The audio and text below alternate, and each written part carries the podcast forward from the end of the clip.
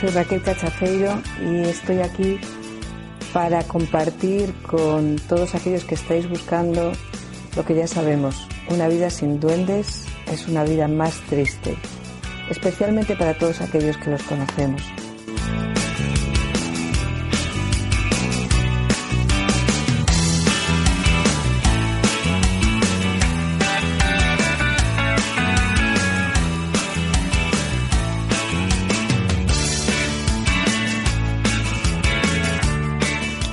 Hace más de 30 años que he dedicado horas, aficiones, estudios, investigación, silencio a buscar o indagar qué era lo que veía cuando veía a las plantas y a los árboles, que me dejaba un sabor a algo más, pero nadie me había enseñado a nombrar. Y por otro lado, por supuesto, estaba en mi imaginario todo el tema de los seres eh, que llamamos fantásticos, entre ellos los duendes. Pero como, como historia, leyenda, mm, cuentecito o cuento, nunca me atrajo demasiado.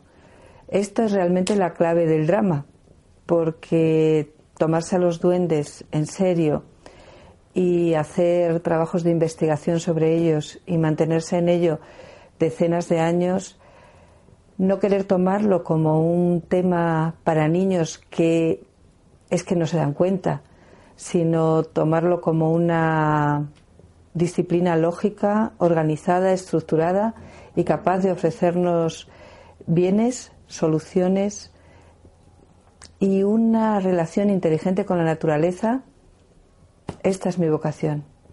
Esta es mi vocación, ha sido mi dedicación durante muchos años y en, estos momentos con un equipo de personas lo estamos presentando de formas muy diversas y los resultados también con alegría, eficacia y creemos que tiene un campo mucho más grande. En estos momentos en los que nos invade a veces la ilusión, a veces el pánico por la inteligencia artificial, a dónde va a llegar, resulta que deberíamos plantearnos a la vez, por lo menos, y si no, primero, pero que conozco de la inteligencia natural. El factor inteligencia es clave, la lógica es clave. Hay varios sistemas de, de lógica que podemos utilizar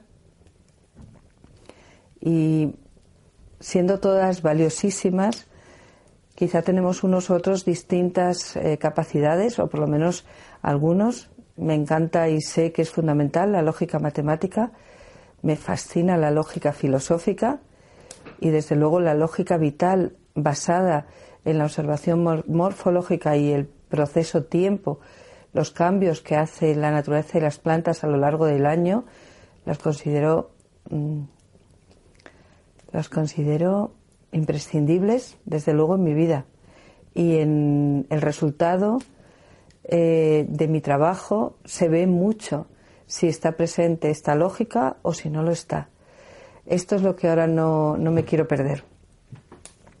Vamos a hacer un camino en esta en este tiempo que vamos a compartir en este programa dedicado a los duendes, empezando con el duende de la Navidad ya que estamos muy, muy cerca de este tiempo.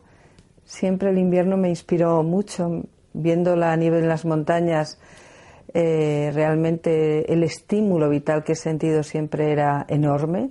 Es una, una necesidad de eh, elevar mi capacidad de comprensión, de estar dentro y fuera, de poder estar dentro muy a gusto y viajar por mis mundos y mis estancias interiores a la vez que puedo estar fuera y darme cuenta de que ese resbalón eh, de la mirada, esa mirada ampliada a la que me lleva la nieve, me ofrecen algo más. Con el tiempo ido descubriendo que me ofrecen mucho más y le puedo poner, empiezo a poder ponerle palabras.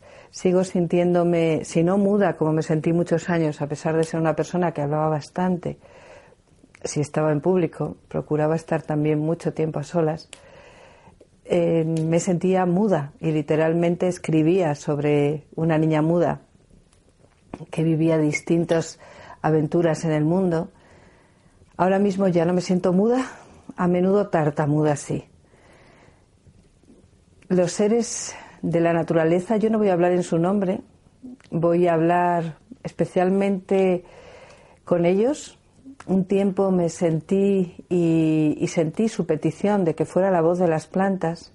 Ahora mismo mm, esta petición ya no está ahí formulada de la misma manera. Ahora mismo mi petición interior más fuerte es no me abandonéis. Yo no quiero vivir en un mundo en el que la inteligencia de la naturaleza, la inteligencia de las plantas y a la par la relación con el proceso del año no estén vivos, vigentes y bien activos. Soy de un pueblo de León y realmente estoy fascinada por el tiempo, el proceso tiempo. Hace muchos años, mm, para situarlo en mi ámbito vital, escribí una pequeña obra que se llama El Señor del Tiempo, en la que básicamente me situaba entre dos vivencias que palpitaban en mí sobre el llamado tiempo, esta otra dimensión que pocas veces nos damos cuenta que tiene tanta, voy a decirlo así, corporeidad entre comillas, como tiene el espacio, porque realmente tenemos una vivencia tan eh, espacial eh, unida a lo espacial, unida a aquello que podemos comprar, dominar, controlar, escriturar y reclamar como propio, que nos cuesta mucho, eh, o por lo menos a mí me cuesta en medio de este mundo de ideas, ver qué espacio verdadero tiene el tiempo. Y ha sido mucho proceso, tiempo, hasta que he podido decir, Dios mío, los seres que tanto he buscado busco y me encuentro con frecuencia, si en algún sitio se esconden, es en los intersticios del tiempo. Y ese tiempo está totalmente imbricado en mi constitución, en cómo está formateado mi cuerpo, cómo está formado, cómo está en devenir constante.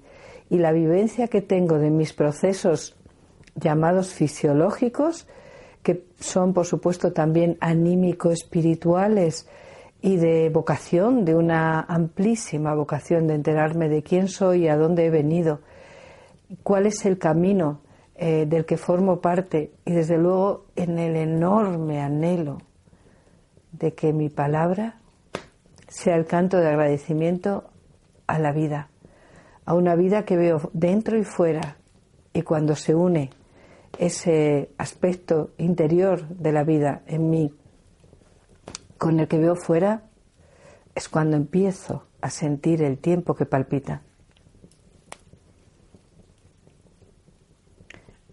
En mi disquisición sobre el tiempo, en mi viaje a través de conocerme y poder decir a qué me refiero cuando digo tiempo, a través de la pequeña obra que escribí para serenarme, El Señor del Tiempo, lo sitúo o aprendí a leer en lo que había escrito. Básicamente, eh, una dualidad en la que creo que estamos culturalmente una y otra vez, hemos estado a lo largo de los tiempos, que es el tiempo del crono, el tic-tac, tic-tac, tic-tac, que representa, está representado en la obra por dos tetagónidos, que son Pisipas, que dos especies de saltamontes, que uno salta hacia arriba y otro hacia abajo a la par, son dos gemelos eh, que representan lo inmediato, la inmediatez. Aquello que, que no para, ese segundo, que para cuando lo vas a nombrar prácticamente ya se ha ido y estás en el siguiente. Esto que le da gracia y chicha a la vida. Si realmente estuviéramos eh, en algo que no, que no cambia, que no varía, ni siquiera el cronómetro del tiempo, uh, se nos haría muy difícil. Sin embargo, anhelamos una eternidad que nos dé la paz de poder recoger esa mm, profundidad de nuestra vivencia, de nuestras entrañas y a la vez saber que, que, esa está también en algún otro sitio al que normalmente llamo universo. El lado polar de estos dos seres, estos tetagónidos, písipas, en un pispas, tenemos al Señor del Tiempo con su larga barba que representa la eternidad, cuyo único anhelo es estar acariciando su larga barba.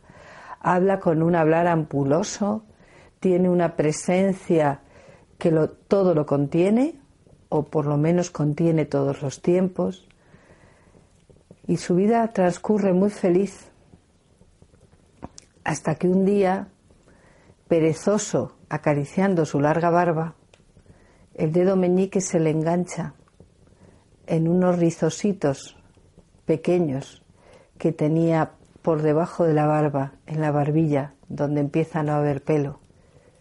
Y esos instantes tan pequeños se le desprenden y caen al vacío.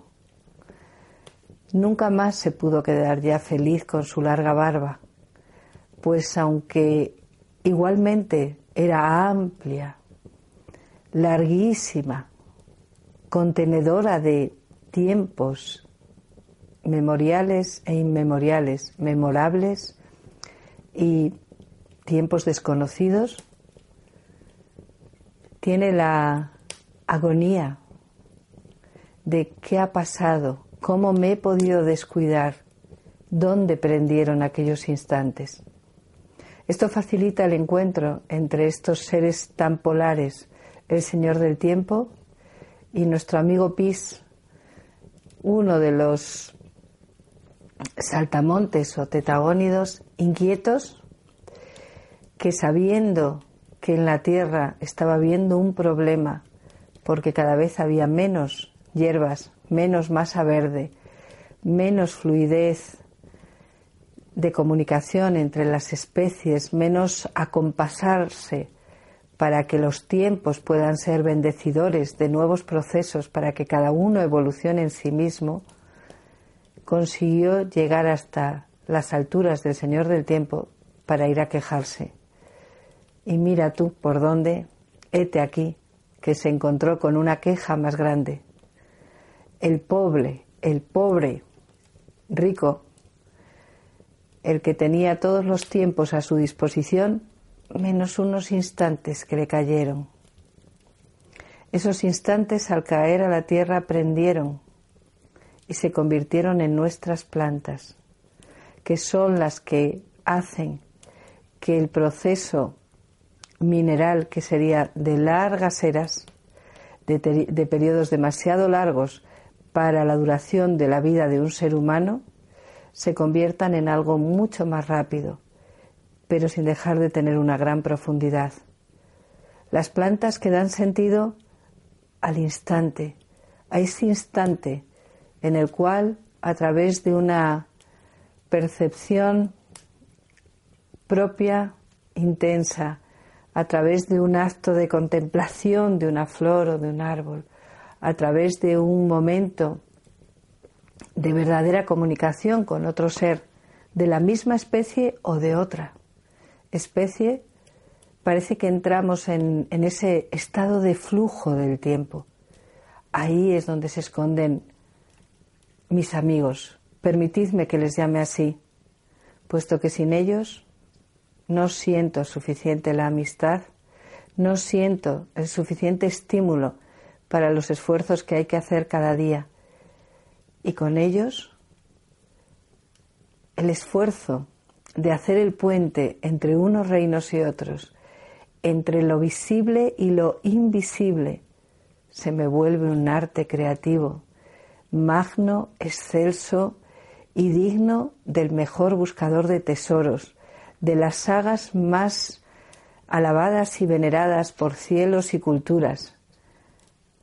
Hacer el puente entre la inteligencia, vamos a llamarle duende, aunque luego iremos especificando la inteligencia de los duendes y la naturaleza y de la naturaleza y el mundo del ser humano es algo milagroso, majestuoso y digno de todo aquel que se atreva a aventurarse en su propia revelación. Eh, es divertido, son sagaces, son ocurrentes muchísimo más de lo que yo me atrevo a serlo o pueda llegar a ser son descarados también, un poco liantes si lo que quieren es provocar algún cambio. Bueno, no estoy contando nada nuevo, así los han descrito en los antiguos cuentos, incluso los cuentos tradicionales de Andersen o Grimm, pero también los de diversas culturas que he podido leer en un tiempo en el que mm, busqué a ver si se había contado con una manera lógica, además de cuento, porque para mí leerlos y saber sobre ellos en los cuentos es como visitarlos en una prisión. Eh, es igual que poner el valor de la poesía en metáfora e igual a fuera de la realidad o realidad adulterada. No, no, no. La poesía, la metáfora, los duendes son ese estado de flujo poético, eh, de englobar con un, estado ensalzado de nosotros mismos, algo que también vivimos todos los días. Me encanta la prosa, me encanta el castellano llano, pero me encantan los juegos eh, líricos y abundantes que surgen en las praderas, que surgen entre los duendes y el ser humano. Lo vivo una y otra vez con auténticos juegos de palabras que hacen mucho más divertido y entretenido trabajar por un mundo que debemos rehacer ahora todos juntos. Bueno, esto también es para héroes, esto también es para personas que se atrevan a mover sus límites y por favor que quieran ser lógicos, constantes, aventureros, pero también definidores de una verdad. Yo no estoy aquí para sustituir el raciocinio de nadie ni la decisión lógica de usar sus sentidos con claridad. Si hay una frase que me inspira es que el que tenga ojos que vea, el que tenga oídos que oiga. Y así sigo nombrando hasta 15 sentidos, entre ellos el sentido de la vida y el sentido del ser.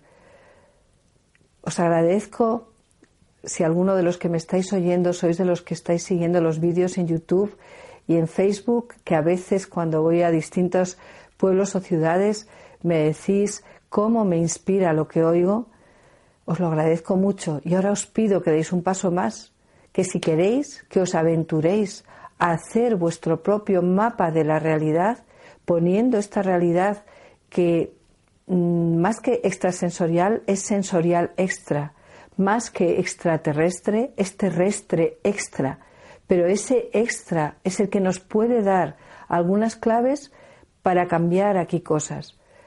Hace unos años, unos cuantos años, me planteé que si esto era, era verdad, como, como lo estábamos viviendo, tenía que servir para algo práctico, para algo que la humanidad y los propios seres mágicos o duendes estuvieran necesitando, porque obviamente es injusto que sea solo de un lado de donde se resuelven cuitas y dudas y necesidades y del otro lado no se está resolviendo ninguna.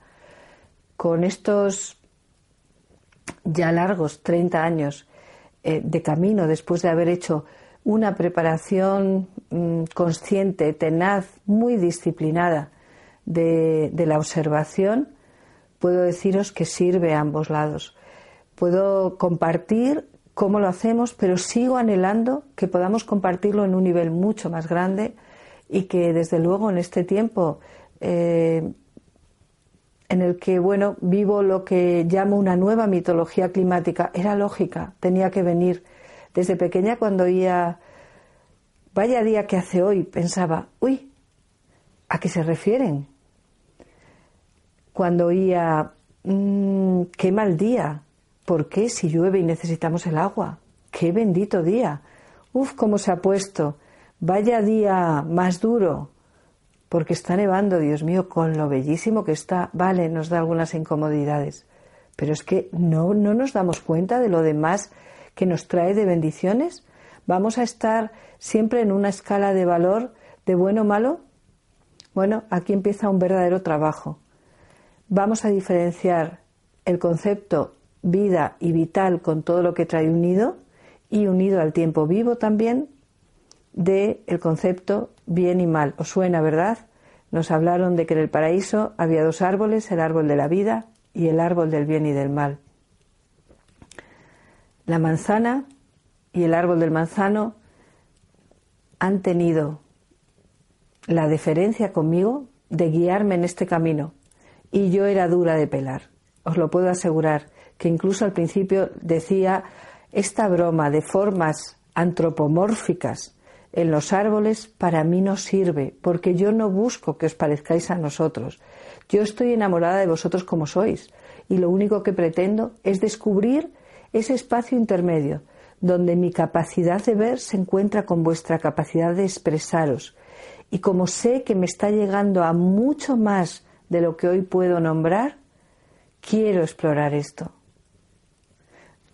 Muchos años después, un niño de menos de, tres años se daba tortas, mientras yo lo veía diciendo, soy tonto porque no pinto un árbol como lo veo. Ya estaba luchando su cerebro con la supuesta forma de ver un árbol y la que supuestamente tenía que no sabía del todo cómo era. Yo le dije bienvenido al mundo de los que observamos y nos damos cuenta de que no vemos. Bienvenidos al mundo del duende de la Navidad, al fantástico, maravilloso y real mundo de los duendes.